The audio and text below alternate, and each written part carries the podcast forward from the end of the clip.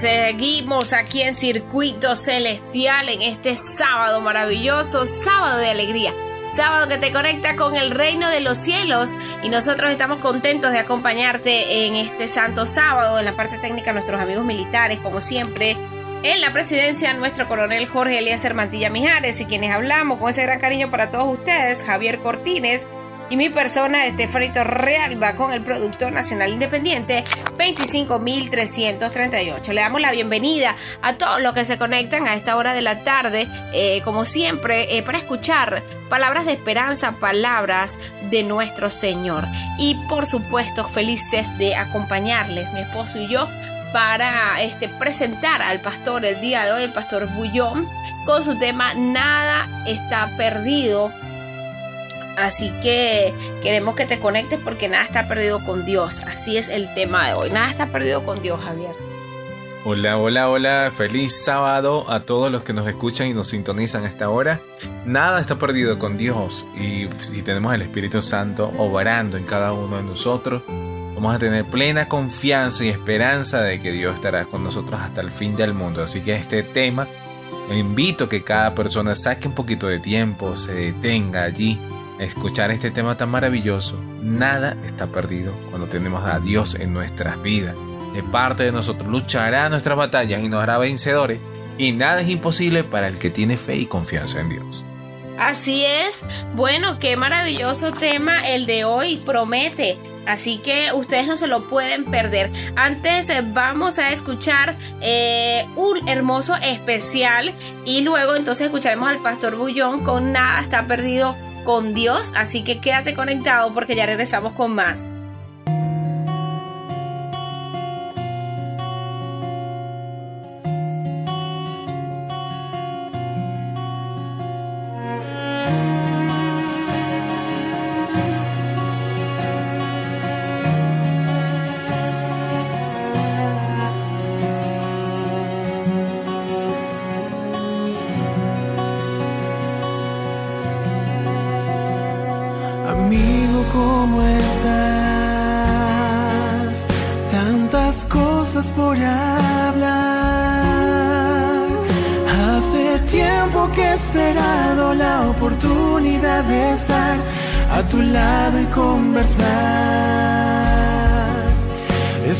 Cansado de luchar y sin fuerzas al andar. Esta vida que no entrega más que soledad e inseguridad. He caído tantas veces sin poderme levantar. De mis fuerzas dependí, no hice bien.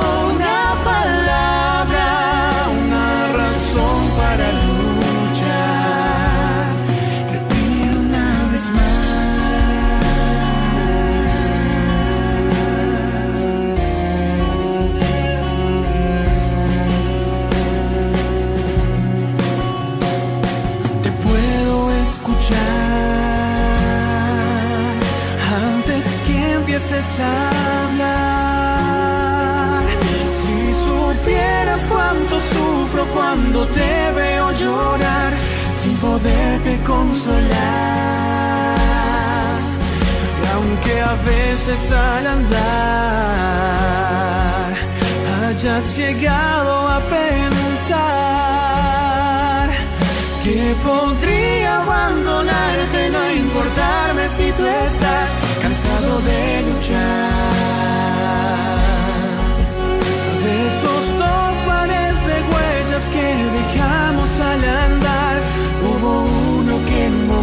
se borró.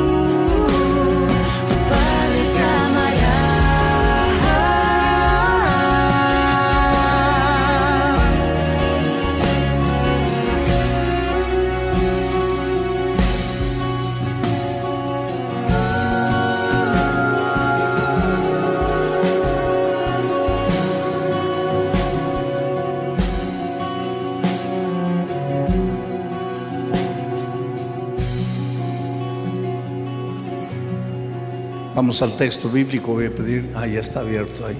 Miren qué palabras maravillosas de Cristo. Es una invitación. Venid a mí todos los que estáis trabajados y cargados, desarrollando el pensamiento que ya vengo desarrollando las otras noches.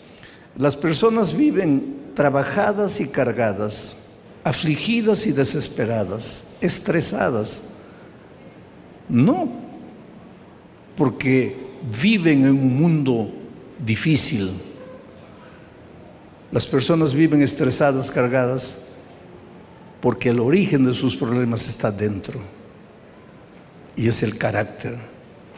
Y es por eso que Jesucristo dice, llevad mi yugo sobre vosotros, aprended de mí que soy manso y humilde de corazón.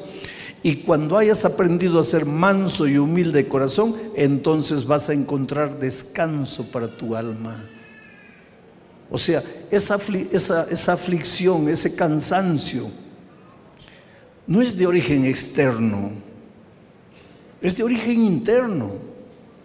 Y cuando tú aprendas a ser un hombre, una mujer mansa, humilde, ahí vas a encontrar descanso porque tú vas a ver lo que, los que tú pensabas que eran tus enemigos dejarán de ser tus enemigos. Los que tú pensabas que eran antipáticos dejarán de ser antipáticos. Y tú pensabas que en este mundo no había lugar para ti, de repente vas a ver que sí hay lugar para ti. Tú pensabas que nadie te amaba y de repente vas a descubrir que todos te aman, porque esta vida es un espejo, esta vida te devuelve lo que tú das. Y si tú das rencor, recibes rencor. Entonces, necesitas que el Señor Jesucristo cambie. El problema del ser humano es su carácter. Vuelvo a repetirles lo que dije las noches anteriores. Cuando salimos de las manos del Creador éramos perfectos. Nuestra vida era perfecta, nuestro carácter era perfecto. Pero ¿qué pasó? El ser humano pecó. Tú sabes lo que quiere decir pecado. En la Biblia, en el hebreo, hay cinco palabras para referirse al pecado, para definir al pecado. Cada una de estas palabras define un aspecto diferente del pecado. Y una de las palabras es la palabra agón, que define el aspecto del pecado en el sentido de que te separa de Dios, te aparta de Dios, te lleva para lejos. Cuando el hombre peca, agón de Dios. Mientras que Dios quiere, ahí viene otra palabra hebrea interesante, Dios quiere jalaquear contigo. No existe el verbo jalaquear, el verbo es jalak, yo lo estoy castellanizando, que quiere decir jalak, caminar, caminar, andar. Dios quiere jalaquear contigo, Dios quiere tomarte la mano, caminar contigo. Por donde Él va, vas tú. Tú y Jesús caminando, jalaqueando. Mientras Jesús quiere eso, viene el pecado y te aguón de Dios, te separa de Dios, te lleva para lejos de Dios. El otro día una señora desesperada me decía, pastor, ¿dónde está Dios? Dígame dónde está Dios, que no se acuerda de mí. Querido, Dios está donde siempre estuvo. Dios nunca te dejó, Dios nunca te abandonó. Él dice, hasta una madre podrá olvidarse del hijo que Dios dio a luz, pero yo nunca me olvidaré de ti. Entonces, cuando las cosas te van mal en la vida, no te preguntes dónde está Dios, pregúntate dónde estás tú, porque fuiste tú el que se fue, fuiste tú el que partió.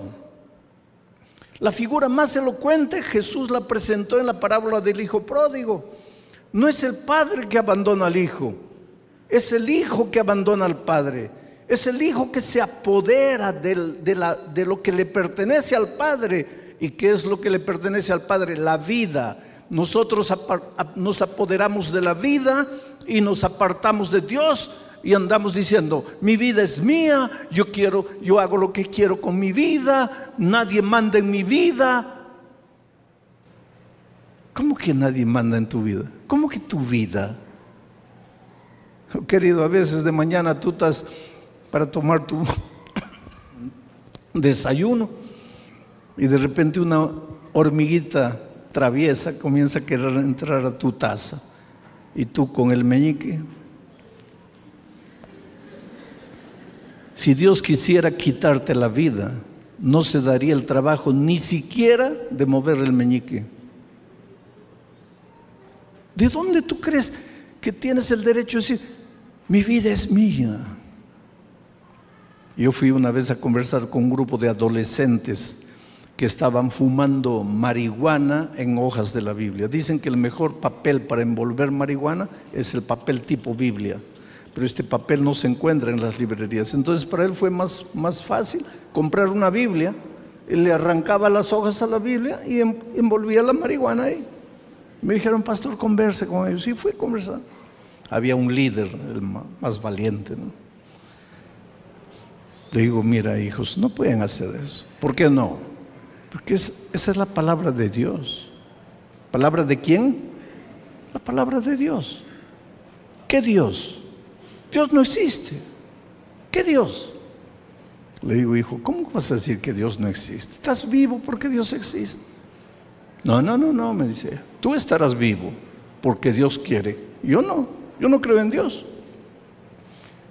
Si existe Dios, y sacó el reloj y dice, yo le doy a Dios 30 segundos para que me quite la vida. Y comenzó a contar, uno, dos, tres, una tensión. Los muchachos me miraban, yo miraba, los miraba. 25, 27, 28, 29, 30. Nada pasó. Y él me mira y me dice, ¿palabra de quién es la Biblia? Y queridos, pues yo también tengo un toro bravo dentro de mí, ya les dije. Todos tenemos.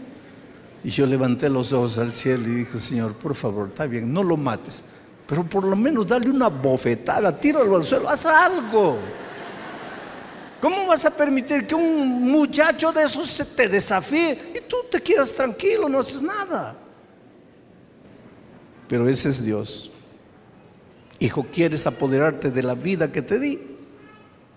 Hazlo. No te voy a traer por la fuerza, nunca. Yo podría, pero no lo voy a hacer. Yo soy Dios, para mí no hay nada imposible. Yo te puedo arrastrar a la fuerza, pero yo quiero tu corazón. Yo no quiero solo tu cuerpo. Yo quiero que vengas a mí por amor. Yo quiero que tú jalaquees conmigo, camines conmigo, andes conmigo. Pero el pecado nos aguonde de Dios, nos separa de Dios, nos hace vivir. Oh, salimos como un cabrito loco saliendo, corre, pradera verde, sube, entra. ¿Ah? Y después llegan los días malos. Y cuando está todo mal, como mi pobre padre, Ahí levantamos los ojos al cielo y decimos, Señor, yo estaba huyendo de ti. ¿Me aceptas de vuelta? Y qué bueno es Jesucristo. Que puedes venir a Él sin piernas, quebrado, con cáncer. Él te acepta. El otro día yo estaba saliendo de un estadio en San Pablo después de la predicación y un muchacho corre y me dice, pastor, a mí Dios no me perdonó, yo ya le he pedido tanto que me perdone, pero a mí no me perdona. ¿Por qué dices que no te perdonó? Porque, pastor, yo estoy con SIDA y si Dios me hubiera perdonado, me curaría del SIDA.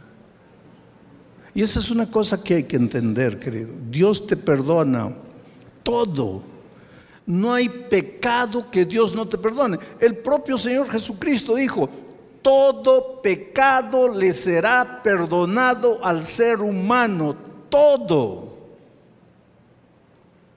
Imagina lo peor de lo peor que hayas hecho en la vida. Todo pecado te será perdonado. Pero la vida no te perdona.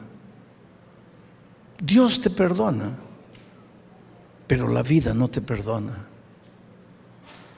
¿Dios perdonó a aquel muchacho? Sí, lo perdonó. Pero él está con SIDA. Y va a tener que sobrevivir así y tal vez hasta morir así.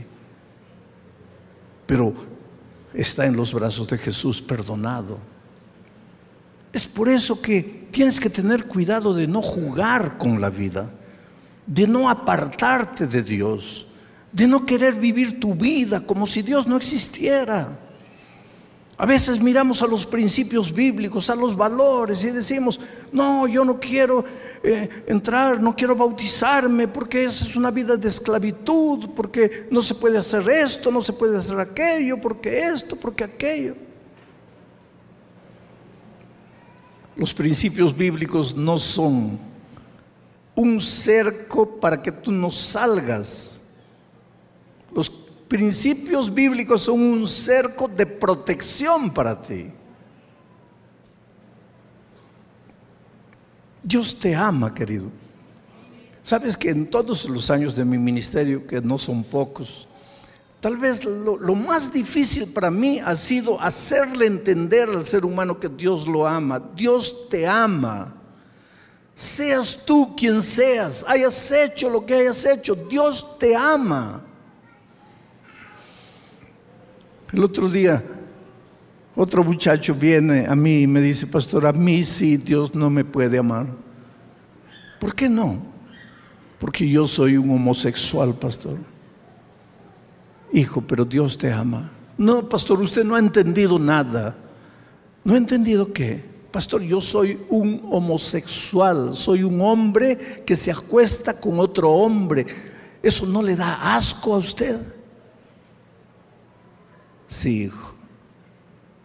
A mí me da asco. Pero yo no, yo no te estoy hablando de mi amor humano, miserable, mezquino. Yo te estoy hablando del amor infinito de Dios.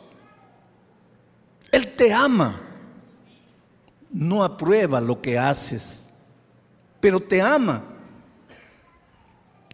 ¿Y por qué no aprueba lo que haces? Porque la cosa más preciosa para Él eres tú. Y eso que tú estás haciendo no te construye, no te edifica, solo te destruye. Tú sales como un cabrito loco para correr por las praderas de la vida, pero quedas estancado, atorado en una peña, en una roca, en un abismo de donde no puedes salir. Pero Dios te ama. Y Dios te llama. Y por eso dice el texto, venid a mí, venid a mí. ¿Y para qué debo ir? Porque cuando vas a Él, Él te toma en sus brazos y te empieza a curar. ¿A curar qué? A curar tu carácter.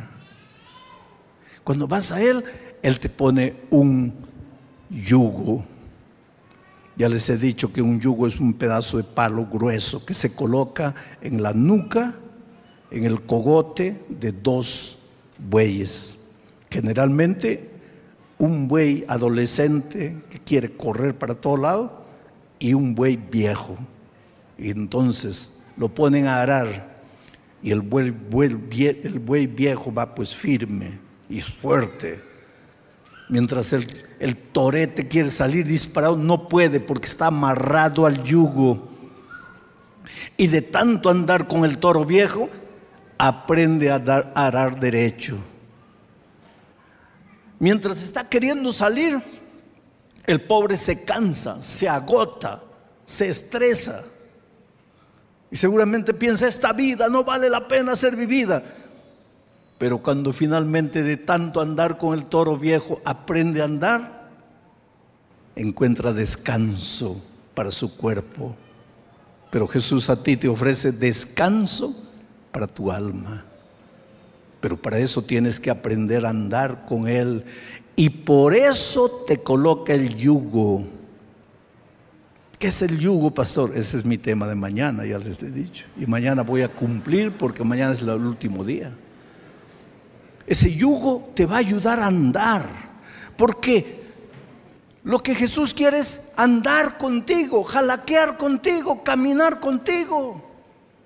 Y tú como un torito loco estás queriendo salir, entonces Él te coloca el yugo para que no te vayas. Y de tanto andar con Él, vas a aprender a ser como Él. Y cuando aprendas a ser como Él, ya no tendrás los problemas que tanto te crías en esta vida. En 1958 el Brasil quedó campeón mundial de fútbol por primera vez en el Campeonato Mundial de Suecia. En ese equipo donde jugaba Pelé, Babá, eh, Pepe, jugaba un, un puntero derecho llamado Garrincha.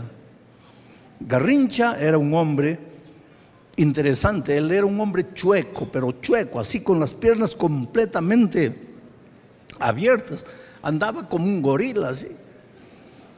La gente decía que él era tan, no sé si ustedes tienen la palabra chueco, ¿no? Pero tan abierto así que hasta una manada de bueyes pasaba por ahí. Era así. Y lo admirable de él era cómo con esas piernas él era un dribleador extraordinario, porque él, dribleaba, dejaba regado a todo el mundo con esas piernas. Cuando el Brasil quedó campeón mundial, regresó al Brasil, la selección. Pues todos querían andar atrás de los ídolos, entre ellos Garrincha. Multitud de niños lo seguían a la playa, lo seguían para aquí, lo seguían. Y querían ser como él, querían un día jugar fútbol como él, querían ser Garrincha. Y de tanto seguirlo, todo, Garrincha creó una generación de chuecos en el Brasil. Porque los muchachitos andaban así como él, solo porque pensaban que ahí estaba el secreto de ser un grande jugador. Oh querido, tiene que llegar un momento en que nosotros nos enamoremos de Jesús, lo lleguemos a admirar tanto que querramos ser como Él y de tanto caminar con Él, pues vamos a ser mansos como Él, humildes como Él y ahí vamos a encontrar el descanso que tanto deseamos para nuestro corazón seguir al Señor Jesús. Ahora, hay dos cosas interesantes. Allá en el reino de los cielos, cuando Cristo venga, los redimidos tienen dos características interesantísimas que muchas veces nosotros no pensamos. La primera característica está en Apocalipsis 14, 1. Ahí está el texto.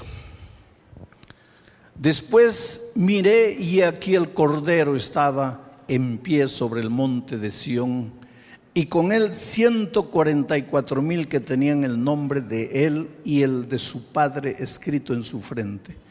Estos 144 mil, yo no voy a estudiar la profecía, pero estos 144 mil son los símbolos de las personas que estarán vivas cuando Cristo regrese que irán vivos sin conocer la muerte. Los redimidos de todos los tiempos resucitarán, pero estos no conocerán la muerte. Pero estos son, en, términos generales, un símbolo de los redimidos. Ellos están en el cielo y tienen una característica. Tienen en la frente escrito el nombre del Cordero. ¿Quién es el Cordero? Jesucristo. Y el nombre de su Padre. Ahora, no es yo les hago una pregunta. ¿Qué simboliza en la Biblia el nombre de una persona? Su carácter. ¿Por qué están en el cielo estas personas? Porque tienen el carácter de Jesucristo. Ellos no están porque no tocaron batería, porque no se cortaron el cabello, porque no usaron anillo, porque no usaron minifalda, porque... No, no. Yo no estoy diciendo hagan eso. Lo que yo les estoy diciendo es que ellos no están en el cielo por eso, o por lo menos la Biblia no menciona nada de eso. Lo que menciona sí es que ellos están allí porque reflejan el carácter de Jesucristo. ¿Y por qué reflejan el carácter de Jesucristo? El versículo 4 responde. ¿Dónde está el 4? 14.4. Ahí está sigue hablando, porque leímos el versículo 1, está hablando de, los, de ese grupo de redimidos. Estos son los que siguen al Cordero. ¿Quién es el Cordero? Jesús. Por donde quiera que va. Estos fueron redimidos de entre los hombres como primicia para Dios y para el Cordero. esos hombres redimidos reflejan el carácter de Jesucristo. ¿Por qué?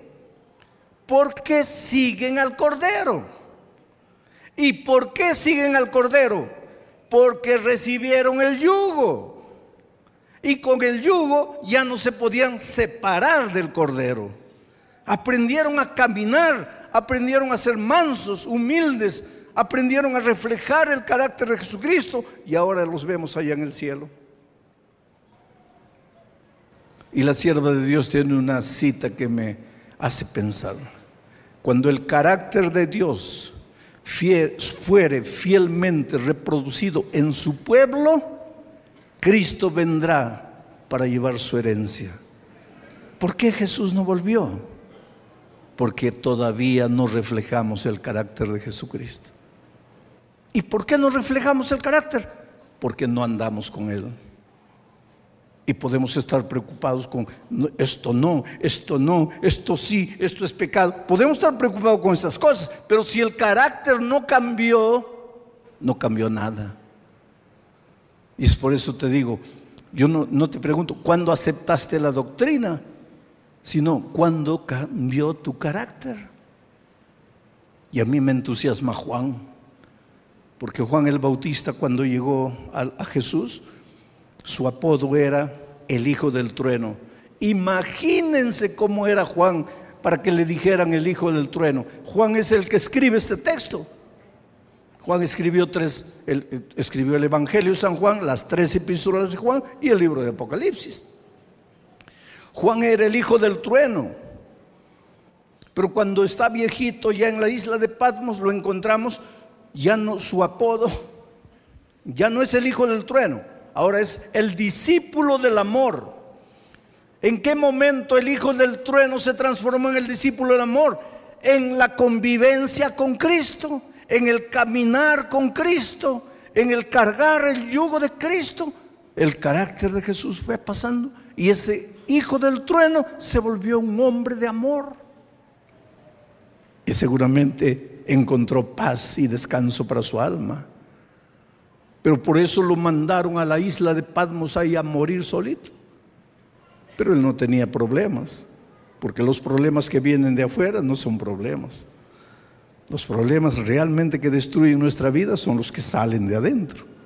Pero nosotros solo nos preocupamos con los que vienen de afuera y no nos preocupamos con los verdaderos motivos por los cuales no podemos dormir. Oh querido, Dios es un Dios de maravillas, Dios hace milagros, Dios transforma. Yo conocí a un muchacho que tenía un nombre americano, John Henry. Y desde chiquito le decían JH, John Henry, JH. Nunca conoció a su padre. Cuando tenía un año, la madre llegó a la conclusión de que no tenía condiciones de cuidar de ese muchacho y lo abandonó en un lugar que cuida niños sin padre. Ahí creció él sin amor. Él no sabía lo que era amor, el amor de papá, de mamá. El que le diga, mira, tú puedes, hijo, tú vales mucho. Eso solo lo pueden decir los papás. Nunca recibió un abrazo de verdad, un beso de verdad. Creció, fue maltratado. Muchas veces lo consideran medio loco porque a los siete, ocho años comenzó a a intranquilizarse con la vida. Se portaba mal, no porque era malo, se portaba mal porque quería llamar la atención, no supieron entenderlo. Le dieron tratamientos psiquiátricos y eso y aquello, golpes. Finalmente a los 16 años decidió abandonar ese lugar. ¿A dónde va un muchacho con 16 años? A vivir a la calle, ¿Sabes lo que es la vida en la calle? ¿Sabes lo que es vivir en la calle, dormir en la calle? ¿Sabes la ley del mundo de la calle? Así pasó ese muchacho. Hasta que un día se encontró con Jesucristo en esos años de desesperación, 18, 19 años, llegó a pensar que no valía la pena vivir. Porque esta vida es dura, querido, esta vida es cruel y muchas veces te lleva a pensar que no vale la pena vivir. Y entonces piensas que la única salida es la muerte.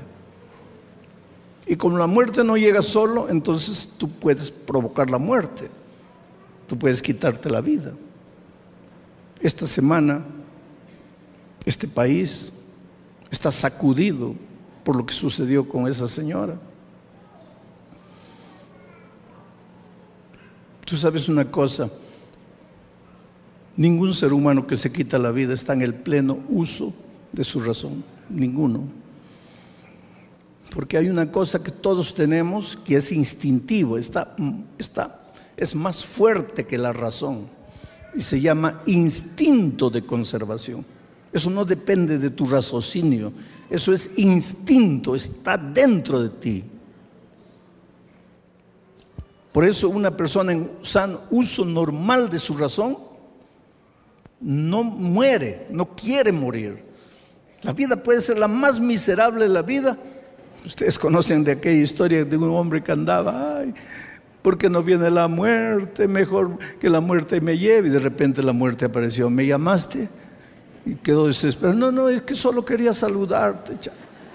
Porque así es la vida. La vida puede ser la peor, pero cuando llega la hora de morir, ahí surge el instinto de conservación. Tú no te matas, porque tienes un- una cosa instintiva, animal dentro de ti. Y cuando una persona rompe esa barrera, es porque salió de su nor- normalidad. Es porque el dolor, el sufrimiento lo llevó más allá de eso. Al popular JH lo libraron de la muerte. ¿Qué sentido tiene la vida para una persona que fue abandonada por la madre con ocho meses? que fue maltratado, golpeado, zurrado en una institución pública, que a los 16 años sale y cae en el mundo, en la, en la vida, en la calle, y es golpeado. Pero infinito amor de Dios. Yo nunca voy a entender el amor de Dios pero no necesito entenderlo para aceptarlo. Te encuentra en la vida, piedra bruta, no vales para nada. Y te toma en sus manos y te va moldando, moldando, te va lapidando, burilando, limpiando las aristas. Porque cuando Dios te encuentra en la vida, no te ve como lo que eres, piedra bruta. Te ve como el diamante precioso escondido detrás de esa piedra. Y eso es lo que Dios hizo con JR. Lo encontró perdido, destruido, acabado. Y colocó paz en su corazón. Y él con lágrimas fue a Jesús y le dijo, Señor, estoy aquí, yo no puedo, tú puedes por mí. Y Jesús le dijo, voy a colocar mi yugo encima de ti. Vas a caminar conmigo y vas a aprender a ser manso y humilde de corazón estudió la palabra de Dios y se bautizó. Y después se enteró que había un colegio, una universidad adventista. Y dijo, voy. Voy como la educación cristiana cuesta, porque todo lo que vale cuesta. Yo me acuerdo de mis años, muchacho. Mis padres no tenían dinero, no eran hombres ricos. Nueve hijos. ¿Cómo estudiar en una institución que cuesta? Yo me iba a colportar y a veces faltaba 15 días para volver a la escuela y no tenía un centavo para volver. Y me sentaba en la plaza pública, mis pies me dolían de tanto andar, de tanto tocar puertas tratando de colportar y levantaba los ojos al cielo y decía, Señor, mi sueño es ser pastor. Necesito estudiar, no tengo dinero, ¿qué hago? Y Dios siempre me abrió las puertas. Y hoy soy pastor. Y este muchacho pobre, sin nada en la vida, sin nadie para ayudarlo, dijo, voy a la UNAC. Benditas nuestras instituciones educativas. Y bendita esta universidad que tiene un plan de darle trabajo a un muchacho por un año para que después pueda estudiar. Y JH llegó aquí sin nada y fue aceptado por esta universidad. Su sueño es ser pastor. Su sueño es estudiar teología. Pero como no tiene dinero este año, va a trabajar. Yo no sé dónde está JH, pero quisiera que venga aquí.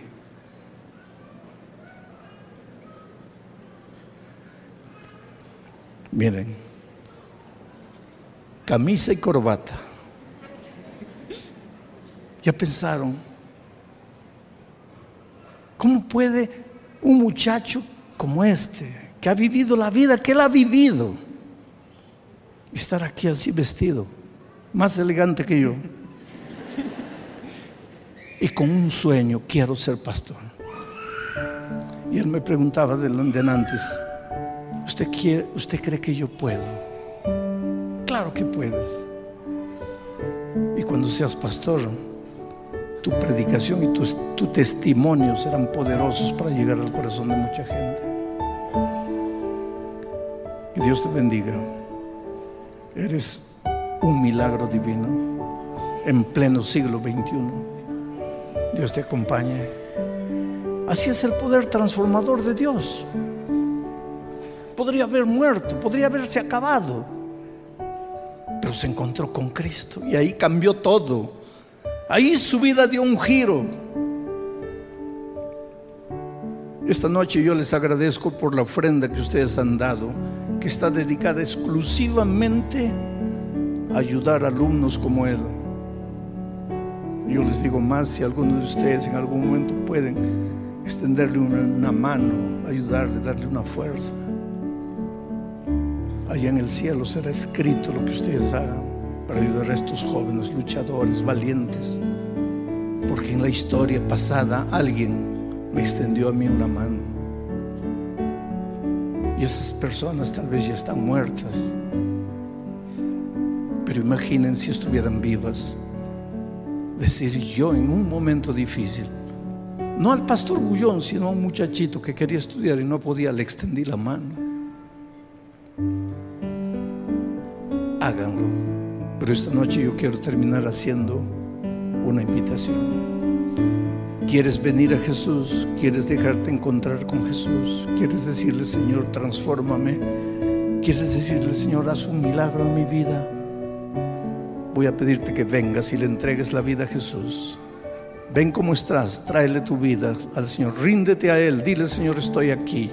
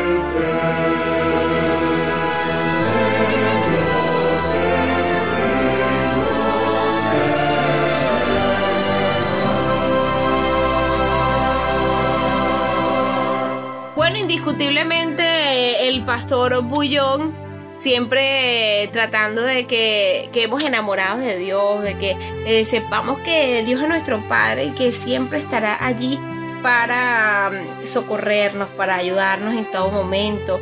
Así que qué hermoso nuestro Padre que nos deja esa esperanza mientras estemos con Él. Nada estará perdido porque Él estará con nosotros hasta el fin del mundo.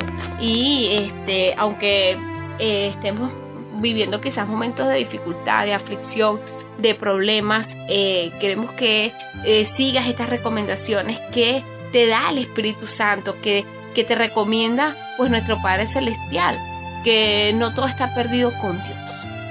Sí, porque todos los días presentamos nuevas luchas, problemas, dificultades, y pero qué hermoso es ponerse de parte de Dios y poderlas vencer. Salimos victoriosos, por eso este, la lucha es que no conozcas a Cristo, la lucha es que no conozcas de su amor, pero por eso como es una lucha estamos luchando todos los días para que este programa salga al aire, para que puedas conectarte con Jesucristo, para que puedas entender que te ama, que no te ha abandonado, que no solamente hizo ese sacrificio por hacerlo y que te ama tanto, te ama tanto que está dispuesto a perdonarte, a ayudarte y que estará contigo hasta el fin del mundo. En las buenas y en las malas, Señor siempre te va a sostener mientras que confíes en Él, por supuesto.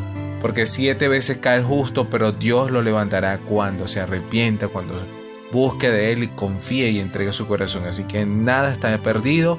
No piense que tu hogar se está destruyendo y que nadie está haciendo nada. Jesús está esperando allí que solamente caigas de rodillas y le digas, Señor, te necesito. Cuando sientas que tus chamos se están perdiendo y que están haciendo cosas terribles, que tú sientes que se te están escapando de las manos, Jesús está allí para decirte nada está perdido, yo tengo el control. Y así en cada situación y adversidades que podamos presentar en el mundo, Jesús nuevamente te dice, nada está perdido. Amén. Bueno, excelente resumen el de eh, mi querido esposo, así que ya eh, te deseamos por este día una feliz semana. Queremos que eh, esta semana sepas que Dios estará contigo en cada momento, en cada cosa que hagas y que te sientas tranquilo porque tus cargas ya las lleva Jesús. Así que nos despedimos. Gracias por la full sintonía que nos brindan cada fin de semana en este tu programa Circuito Celestial. Te recordamos que mañana a las 10 de la mañana estaremos nuevamente conectados con el Reino de los Cielos con los eh, pastores invitados de la Radio Mundial Adventista. Estuvo con nosotros aquí en la parte técnica nuestros amigos militares, también en la presencia nuestro coronel Jorge Eliezer Mantilla Mijares y quienes hablamos con ese gran cariño para todos ustedes. Su servidor Javier Cortines. Y mi persona Estefanito Torrealba bajo el Producto Nacional Independiente 25338. Un gran abrazo y que Dios los bendiga. Chao, chao. Se les quiere mucho.